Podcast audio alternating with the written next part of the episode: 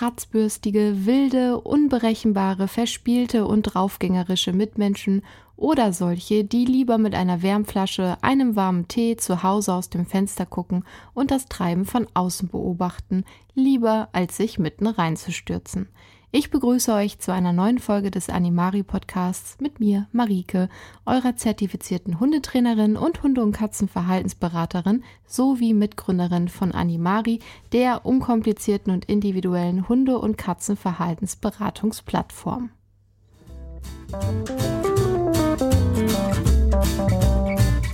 Musik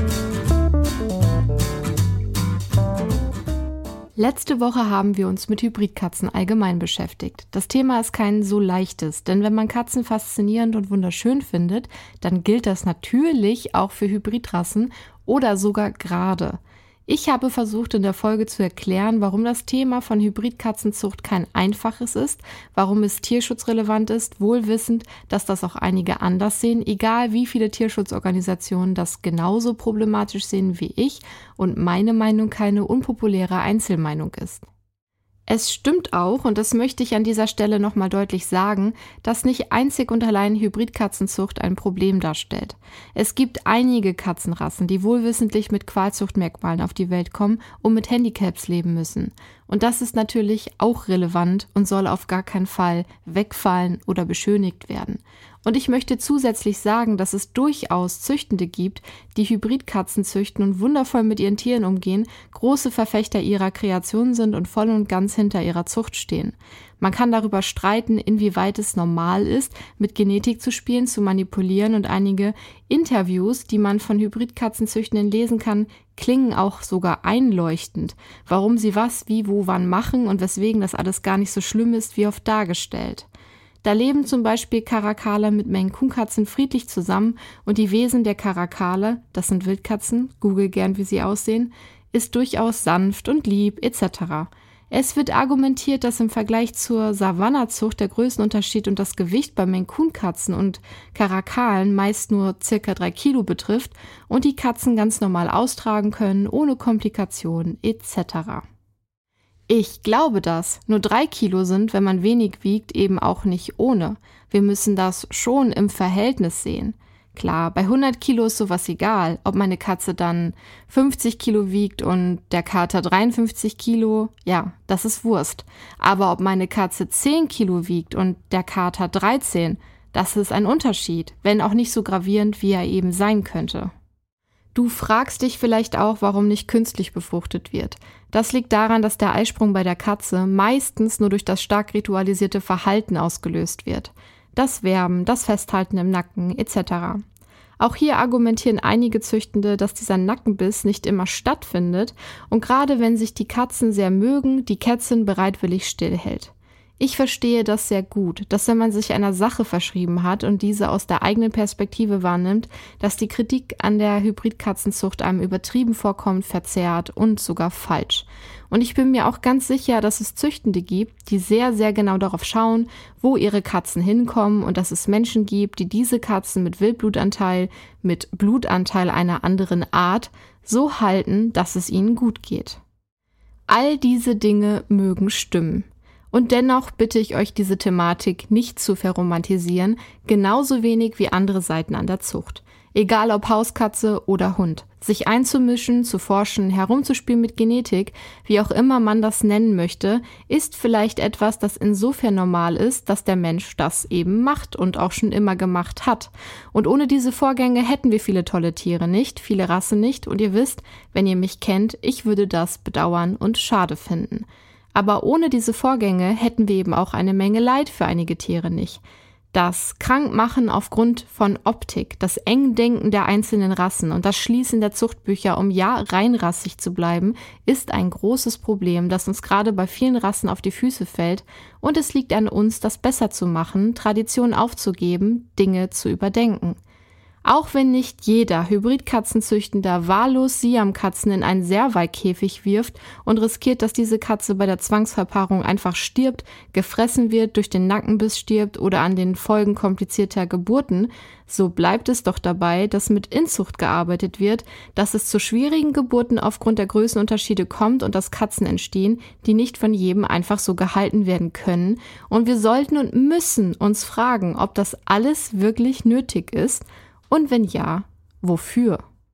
Also denkt an die rosa Brille, die einfach runter muss, wenn wir über Zucht sprechen, wenn wir über Haltung sprechen, wenn wir darüber sprechen, ob der Wunsch nach dem außergewöhnlichen Wilden nicht einfach ein egoistisches Denken ist und unsere Augen meist größer sind als unsere rationalen Gedanken zu den eigenen Möglichkeiten und Fähigkeiten. Ab welchem Punkt überschätze ich mich eigentlich, weil ich unbedingt etwas will? Nochmal. Auch ich finde Hybridkatzen und ihre Nachkommen wunderschön, faszinierend und auch mir würde es gefallen, mit einer kleinen, fast Wildkatze zusammenzuleben. Und ich verstehe jeden, der es gerade macht und ich glaube auch den meisten, die sagen, es geht bei ihnen ohne Probleme. Und deswegen bitte ich euch, glaubt auch mir, wenn ich sage, das ist nur ein Blick auf die Sache. Nicht umsonst werden KatzenverhaltensberaterInnen sehr häufig gesucht, wenn ein Nachkomme einer Hybridkatze einzieht und der Traum sich in einen Albtraum verwandelt hat. Das war ein langes Vorwort, mir war es ein Anliegen, das nochmal deutlich herauszustellen. Im heutigen Rasseprofil wollen wir uns mit einer Hybridkatzenrasse beschäftigen, um nahtlos an letzte Woche anzuschließen. Was beinhaltet ein Rasseprofil? Fragen sich vielleicht neue Hörer und Hörerinnen. Und ich sage es euch, in den Rasseprofilen beschäftigen wir uns mit der Geschichte, den optischen Merkmalen, den Bedürfnissen der Pflege, der Gesundheit sowie tierschutzrelevanten Themen einer bestimmten Katzenrasse oder auch Hunderasse. Wir sind also jetzt alle wieder gespannt, voll positiver Vorfreude und wissbegierig wie eh und je sehr geehrte Damen und Herren, liebes diverses Publikum, diese Woche ganz frisch, ganz neu und brandheiß die Bengalkatze und Abfahrt. Geschichte. Die Bengalkatze ist wieder ein klares Beispiel für die Wahnwitzigkeit des Menschen und das ist in diesem Fall ganz und gar nicht positiv gemeint. Ja, genau. Bei den Bengalen handelt es sich um eine sogenannte Hybridrasse zwischen der Hauskatze und der asiatischen Leopardkatze oder, nun wird schwierig, der Bengalkatze Prionailurus bengalensis. Hey, geschafft. Man kennt sie auch unter ihrem früheren Namen Leopardette. Das Ziel der Zucht, eine zahme Hauskatze zu schaffen, die aussieht wie eine Wildkatze, eine Samtpfote im Leopardenfell. Wer die letzte Folge über Hybridkatzen allgemein gehört hat, weiß es. Wer kam auf die Idee? Der Ursprung der Bengalzucht stammt aus den USA. Dort versuchte die Genetikerin Jean Mill, damals noch als Jean Sutton bekannt, 1963 erstmals die asiatische Leopardkatze mit einer Hauskatze zu kreuzen. Sie beschäftigte sich allerdings schon seit 1946 in einem Forschungspapier mit dem Thema Rassenkreuzung bzw. Crossbreeding. Dann setzte sie ihr theoretisches Wissen in die Tat um, kreuzte Hauskatzen mit asiatischen Leopardkatzen und voilà. Direkte Kreuzungen aus Wild- und Hauskatze nennt man F1-Tiere. Aus einer erneuten Kreuzung eines F1-Tieres wird ein F2-Tier. F1 bis F3 Katzen zeigen oft sehr deutlich das wilde Verhalten der Wildkatzen. Logisch, es ist noch ein hoher Wildblutanteil da. Nach weiteren zwei bis drei Generationen weisen Nachkommen und Hauskatzen ein ähnliches Verhalten auf. Ähnlich, nicht unbedingt gleich. Jean Mill unterbrach ihre Kreuzungsversuche, als ihr Mann starb und setzte diese dann in den 70er Jahren fort. Dafür übernahm sie weibliche Hybridtiere vom Wissenschaftler William Centerwall. Dieser hatte asiatische Leopardkatzen mit Hauskatzen verpaart, um ihre Immunität für feline Leukämie zu untersuchen. Somit begann dann letztlich die moderne Zucht der Bengalkatze. Die Bengal wurde 1983 offiziell bei der TICA, The International Cat Association, anerkannt. Anfangs wurden noch andere Rassen wie Abyssina, ägyptische Mau und American Shorthair eingekreuzt. Erst in den 1980er Jahren gab es ausreichend viele Individuen für eine reinerbige Zucht, wie sie seither betrieben wird. Auf Ausstellungen dürfen allerdings nur Katzen ab der vierten Generation F4 gezeigt werden. Erst ab dieser Generation gelten die Tiere als in Anführungszeichen zahm. Sie ist inzwischen von vielen Dachverbänden wie auch der CFA, Cat Fanciers Association, anerkannt. Privat als Haustier dürfen allerdings nur Generationen der F5 ohne Auflagen gehalten werden. Optische Merkmale Die meisten denken bei einer Hybrid- oder Wildkatze an eine große Katze. Und die gibt es auch. Aber Bengalen sind gar nicht so riesig. Sie sind eher mittelgroß, etwa 30 cm mit einem sehr schmalen Körper, aber eben sehr muskulös und etwas länger als viele andere Hauskatzen. Deswegen bringen weibliche Bengalen 3 bis 4 Kilo und Kater 5 bis 7 Kilo auf die Waage. Die Beine und der Schwanz sind mittellang. Mir kommen sie immer sehr lang vor, wahrscheinlich im Verhältnis zum Körper. Die Beine und der Körper sind sehr, sehr kräftig. Der Schwanz hat ein stumpfes Ende. Der Kopf zeigt ein leicht gewölbtes Profil mit nur einem leichten Stopp sowie eine kräftige Schnauze, große mandelförmige Augen und recht kurze, aber breite Ohren mit gerundeter Spitze. Bengalen besitzen ein sehr dichtes und festes, seidiges Fell. Die kontrastreiche schwarze oder braune Zeichnung auf hellem Grund ist entweder marmoriert, getupft oder mit gefüllten Tupfen. Es gibt auch hauskatzentypische Tigermuster, die sind in der Zucht allerdings, warum auch immer, unerwünscht. Offiziell anerkannt sind die Zeichnungen marbled und spotted, also marmoriert und gefüllte, nee, getupft. Rosettet sind gefüllte Tupfen. Die Beine sind bei den meisten Tieren noch gestreift, sollten aber möglichst Tupfen aufweisen, so möchte es die Zucht. Bengalen gibt es in den Grundfarben Orange, Gold, Dunkelgelb und Sand, oft auch mit Glitter. Hellere Katzen sollen angeblich, ich kann das nicht verifizieren, sanfter sein als dunklere. Die großen Augen der Bengalen sind häufig grün oder bei Tieren mit der Farbe Seal Point auch blau. Bedürfnisse. Hier müssen wir wieder einmal Tacheles sprechen. Man muss wirklich sagen, dass es unverantwortlich und gefährlich ist, was für Dinge zum Haltung von Bengalen auf so einigen Seiten kursieren. Mich macht das tatsächlich sehr sauer bis betroffen und ich war mir nicht mal sicher, ob wir etwas zu den Bedürfnissen sagen sollen, ob ich was dazu sagen soll, ob ich mit dem Statement in Kategorie Tierschutzrelevant ist nicht alles dann sage und ich das einfach so stehen lassen sollte. Aber ich habe mich dazu entschieden, hier doch einmal genauer über die Bedürfnisse aufzuklären, weil es erstens immer Menschen gibt, die da auch beratungsresistent sind und die sich so zumindest wichtige Informationen anhören können. Und zweitens gibt es auch Menschen, die aus Tierschutzvereinen oder Tierheim Hybridkatzen aufnehmen, was definitiv zu befürworten ist. Und diese Menschen sollen natürlich auch an ihre Informationen kommen. Fangen wir also an.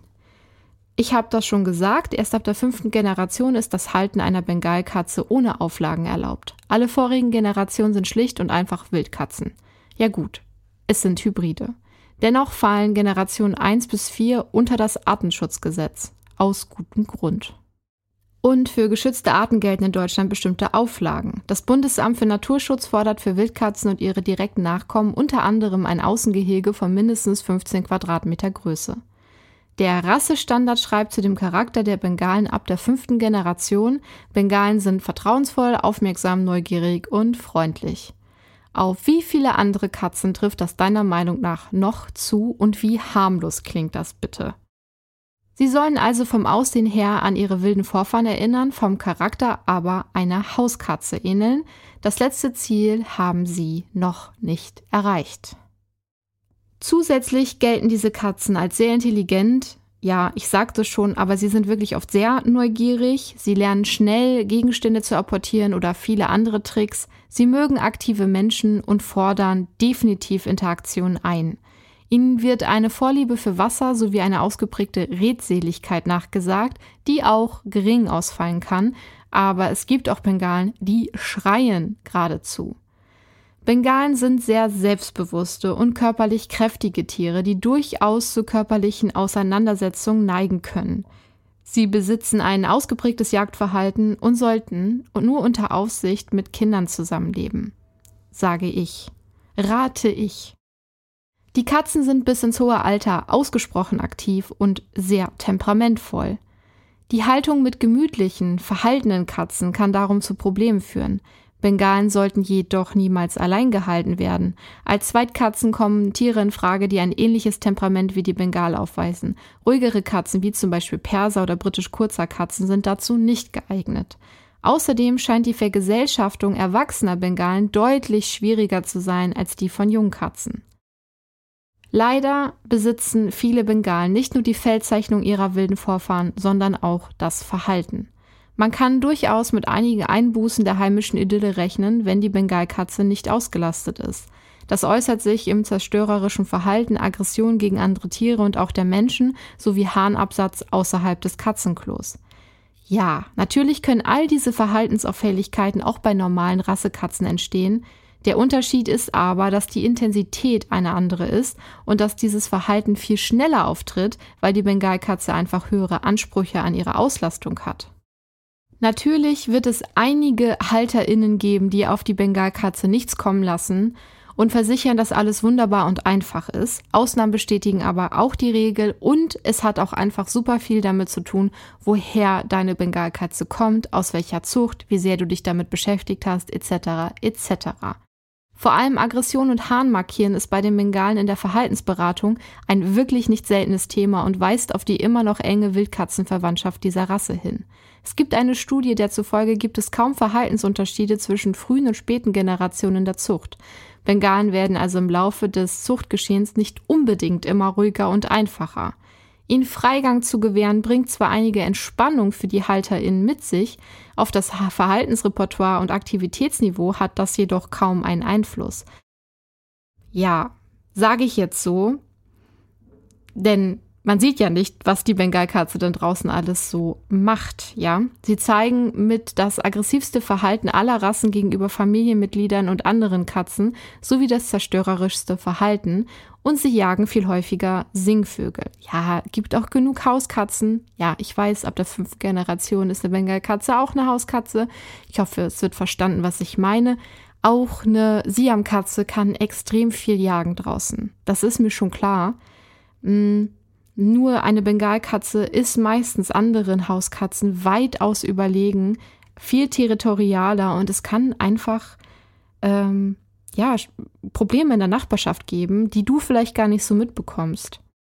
Ja, zusammengefasst kann man sagen, Bengalen benötigen sehr viel Beschäftigung und Bewegung, viele Kletter- und Kratzmöglichkeiten, da sie gern und ausgiebig spielen und erhöhte Plätze lieben.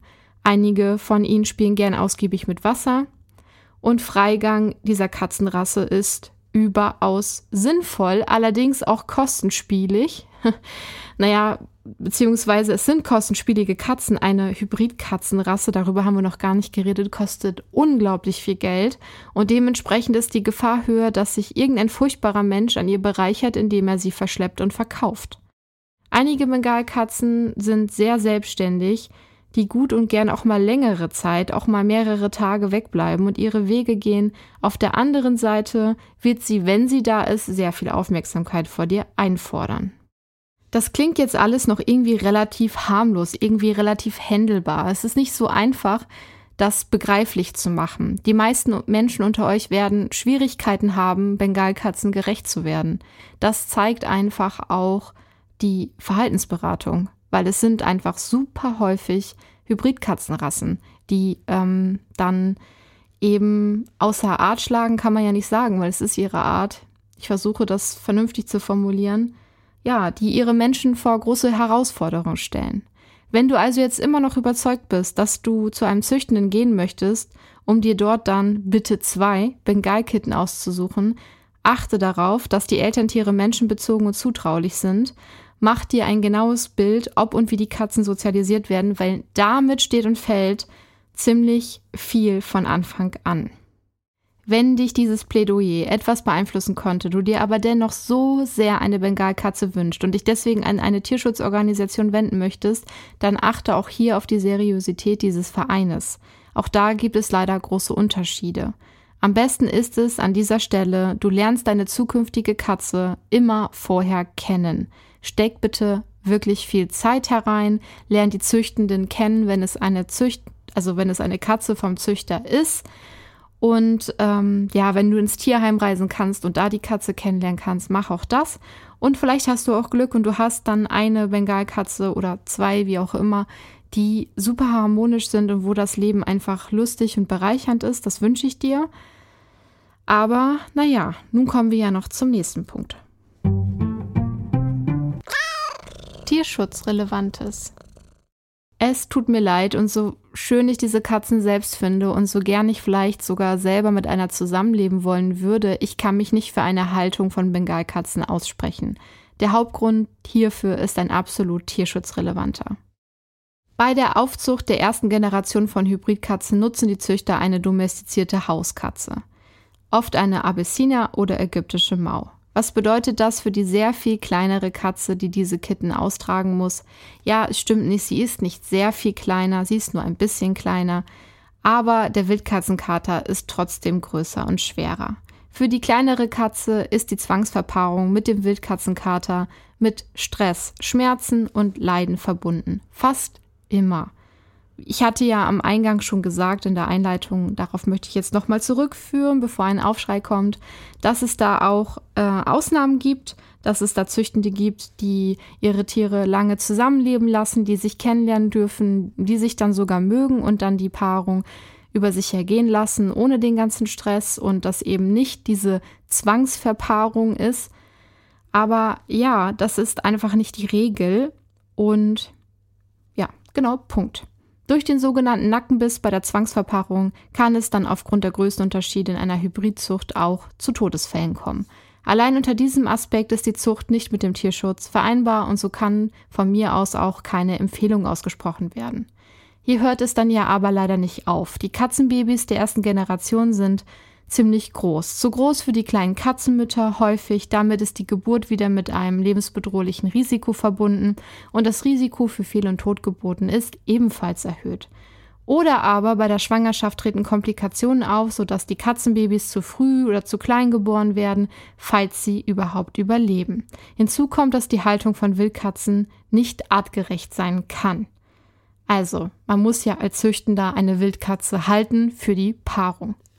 Ja, die Bengalkatze, die dann gekauft wird, entstammt nicht der ersten Generation und auch nicht der zweiten. Aber nichtsdestotrotz, es ist der Ablauf. So läuft es eben ab bis zur vierten, fünften Generation und dann kannst du sie kaufen. Selbst wenn bei späteren Generationen keine Wildtiere mehr für die Zucht verwendet werden, steht der Profit über dem Wohl der Tiere. Ja, auch das ist ja in der Zucht gang und gäbe.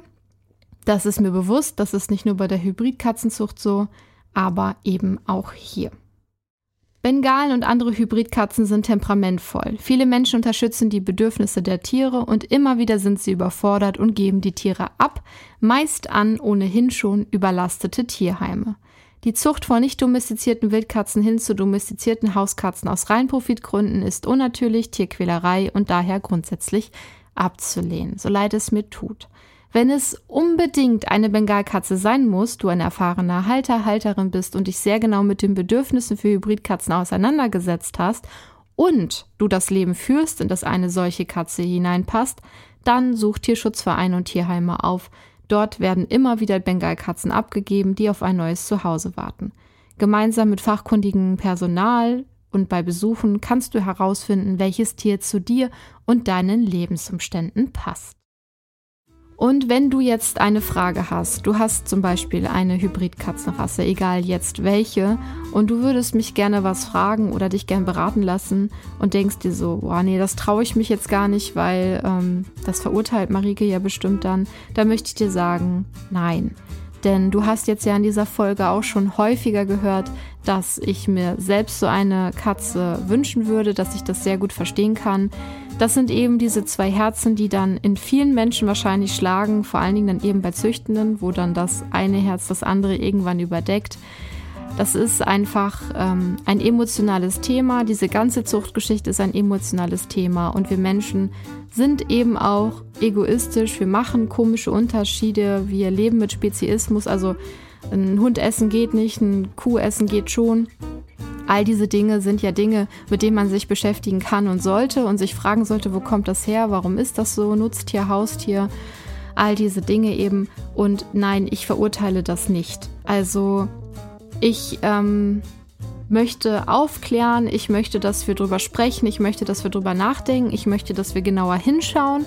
All diese Dinge wünsche ich mir, all diese Dinge versuche ich selber zu tun, auch wenn mir das manchmal schwer fällt und auch wenn ich hier und da dann eben bemerke, Mist, da habe ich selber ähm, ja, mein, meine Augen waren zu groß als mein rationales Denken. Ähm, ich finde die Rasse total schön und ich möchte das alles gar nicht wissen und hören, zum Beispiel ja, dann versuche ich ähm, daran zu arbeiten, dass ich da eben klar, klarer drüber denke. Genau. Und wenn du nun eben mit einer Hybridkatzenrasse lebst und äh, das Gefühl hast, du bräuchtest da mal Hilfe, dann komm gern auf mich zu. Ja, du kannst Insgesamt versuchen deine Entscheidung sowieso, versuchen sorgsam zu treffen, bevor ein Tier bei dir einzieht. Sorgsam sein, wohl überlegt, denn schließlich geht es ja auch um eine große Verantwortung für einige Jahre. Ähm, das heißt, wenn du jetzt an der Stelle bist und du sagst, ja, Marike, aber ich will das so gern und ich habe hier so einen tollen Züchtenden, kannst du dir den vielleicht nicht mal mit mir angucken gehen? Dann komme ich total gerne mit und ich werde auch dem Züchtenden nicht sagen, äh, er sei blöd oder sowas, sondern natürlich gehen wir da fachlich und vernünftig rein und schauen uns das an und versuchen dann äh, die beste Grundlage für ein Leben mit einer Hybridkatzenrasse zu schaffen. So, dafür bin ich ausgebildet, äh, das habe ich gelernt und dabei helfe ich dir dann auch, und ich helfe dir auch, wenn das Tier schon da ist. Auch das ähm, mache ich natürlich und auch ohne dir Vorwürfe zu machen. Das hat da einfach überhaupt nichts drin zu suchen. Genau. Also, du kannst auf animari.de gehen, da biete ich gezielt Rasseberatung an, auch für Mischlinge. Ähm, und wir können zusammen deine individuelle Lebenslage beleuchten. Du kannst eine Telefonberatung buchen, Du kannst eine Online-Beratung buchen oder du kannst einen Hausbesuch buchen. Da gibst du einfach deine Postleitzahl ein, lässt dir ausrechnen, wie viel es dich kosten würde, wenn ich vorbeifahre. Na klar, je näher es an Hannover in Niedersachsen ist, desto günstiger ist es. Äh, wird natürlich teurer, wenn du dann ganz in Süddeutschland wohnst. dann ist die Frage, ob sich das lohnt. Aber gehen tut das schon. Ja. Und ähm, was möchte ich noch dazu sagen? dass äh, ich mich auf dich freue. So oder so. Also, schau mal auf animari.de vorbei, leg dir ein Profil an, das geht schnell und äh, in deinem Kundenprofil werden auch alle Daten dann gespeichert zu deinem Tier, zu den Terminen, die wir haben. Du kannst alles jederzeit wieder nachlesen. Das ist eine schöne, runde Sache. Pflege. Kurzhaarkatzen sind in der Regel unkompliziert zu pflegen. Gelegentliches Bürsten, hauptsächlich in der Fellwechselphase, ist aber dennoch sinnvoll. Es empfiehlt sich sowieso in der Regel immer, die Katze schon früh in eine Bürste zu gewöhnen. Zudem sind so die Möbel und Kleidung besser vor losen Haaren geschützt. Zum anderen genießen es die meisten Katzen mit weichen Bürsten gekämmt, gestriegelt zu werden und das stärkt dann zusätzlich noch die Bindung. Wie bei allen Hauskatzen solltest du außerdem Ohren, Augen und Zähne regelmäßig kontrollieren, vor allen Dingen bei Freigängern und das Anfassen dieser Region schon früh üben. Ähm, natürlich, wenn du Kitten hast, schon dann direkt anfangen. Verunreinigungen oder Entzündungen können so frühzeitig festgestellt und behandelt werden. Gesundheit da die Bengalkatze durch Inzucht entstanden ist und auch immer noch teilweise viel mit Inzucht gearbeitet wird, je nachdem, wo man schaut, sind Bengalen leider sehr stark von rassetypischen Krankheiten betroffen, was auch zur tierschutzrelevanten Thematik zuträgt, weswegen einige Tierschutzvereine sich eben auch gegen die Bengalzucht aussprechen. Zu diesen Krankheiten gehört die progressive Retina-Atrophie. Durch die Re Degeneration der Retina des Auges ähm, kann es dann zur Erblindung der Tiere kommen. Das kann bereits während der ersten Lebensjahre geschehen. Eine weitere Erbkrankheit ist die, uh, das ist ein schwieriges Wort, Pyruvatikinase-Defizienz. Dabei werden die roten Blutkörperchen aufgrund eines Enzymmangels zerstört und das führt zu Blutarmut, Anämie, Anämie, so und ähm, ja, das ist tödlich. Beide Krankheiten können durch Gentests nachgewiesen werden. Außerdem können Bengalen an hypertropher Kardiomyopathie, die sogenannte HCM, erkranken. Diese Erkrankung führt zu einer Vergrößerung, Verdickung des Herzmuskels. Leider ist diese Krankheit nicht heilbar. Der Tierarzt deines Vertrauens oder die Tierärztin kann dich aber beraten, wie du das Leben einer HCM-Katze mit der richtigen Diät und ausgewählten Medikamenten lebenswert gestalten kannst. HCM gilt zudem als vererbbar. Darum ist es auch wichtig, Katzen mit dieser Erkrankung konsequent aus der Zucht auszuschließen. HCM ist kein Todesurteil. Deine Katze kann auch mit HCM ein langes und schönes Leben führen. Die beste Vorsorge für die Bengalkatze ist ein artgerechtes Futter und der jährliche Checkup beim Tierarzt bei der Tierärztin.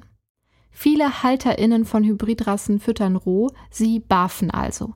Einige Bengalen reagieren nämlich sehr empfindlich auf industrielles Katzenfutter und auf die Bakterien in der Nahrung.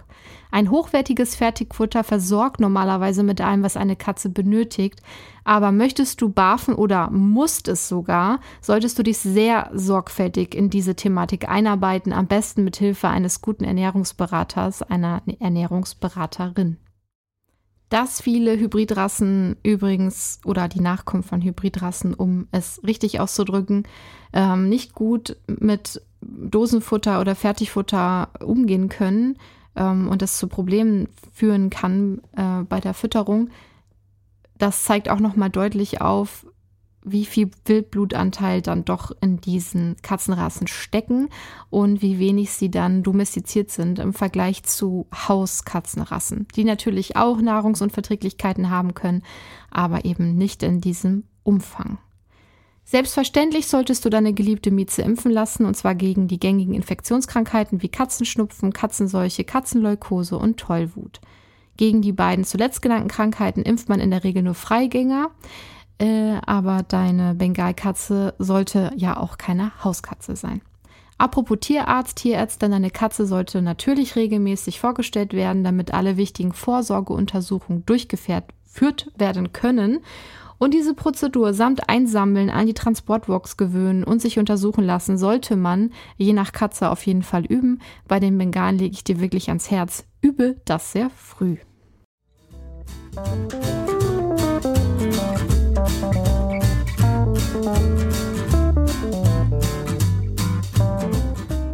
Und damit sind wir auch schon wieder am Ende angelangt, doch natürlich nur am Ende dieser Folge. Nächste Woche geht es nämlich weiter. Nächste Woche, wenn nichts dazwischen kommt, habe ich einen tollen und besonderen Gast bzw. Gästin, aber ich verrate noch nichts. Ich freue mich dennoch jetzt schon unglaublich doll darauf und du kannst gespannt sein. Ich hoffe, der kleine Einblick in die Welt der Bengalkatze hat dich nicht zu sehr demotiviert, nicht zu sehr frustriert. Ich hoffe, ich konnte dich einfach für die Thematik sensibilisieren. Nichts anderes möchte ich erreichen. Anregungen, Kritik und Wünsche sind willkommen und die kannst du entrichten, indem du eine Mail schreibst an podcast.animari.de oder du versuchst es auf Instagram oder Facebook. Da findest du mich unter animari-official. Ja, damit wären wir an dem Punkt der bitte eine Bewertung dalassen, den Podcast teilen, blibla blub. Vielen Dank an alle, die das machen, die zuhören, immer wieder einschalten. Wirklich, wirklich vielen Dank. So, und dann sind wir bei den Wünschen. Den Moralapostel habe ich heute oft genug rausgeholt. Ich möchte die Wünsche diese Woche sanft gestalten und wünsche euch schaumiges, duftiges Duschgel, ein Badezimmer, in dem man sich gerne aufhält, vielleicht sogar eine Badewanne. Ich wünsche dir einen erholsamen Saunagang, einen flauschigen Bademantel und eine tolle Hautpflege. Wenn du mit diesen Dingen nichts am Hut hast, dann wünsche ich dir andere entspannende Freizeitaktivitäten, vielleicht ein toller Kinobesuch oder ein Konzert, ein Theater oder Essen im Lieblingsrestaurant, ein Schlendern durch eine Kunstausstellung, eine längere Stöberung im nächsten Buchladen oder vielleicht findest du auch ein tolles Buch im nächstgelegenen Bücherschrank, wenn das Geld diesen Monat nicht so locker sitzt. Vielleicht entspannt dich ein Musikalbum eines neuen Künstlers, einer neuen Künstlerin oder du machst gerne selbst Musik und hast dafür lange keine Zeit gefunden. Ich wünsche dir diese Woche ein wenig Zeit für diese Dinge, bewusstes Wahrnehmen deiner Bedürfnisse, ganz unabhängig von Kindern, Partnerinnen, Freundschaften oder deiner Tiere. Ich wünsche dir einen liebevollen Blick auf deine Psyche und das, was dir gut tun könnte und hoffe, du findest ein wenig Zeit für dich. Ich verabschiede mich von euch und hoffe, wir hören uns nächste Woche, wo es dann wieder ganz tierisch was auf die Ohren gibt. Ganz liebe Grüße und beste Wünsche und somit Wow, ciao, miau von mir. Bleibt wie immer perfectly awesome.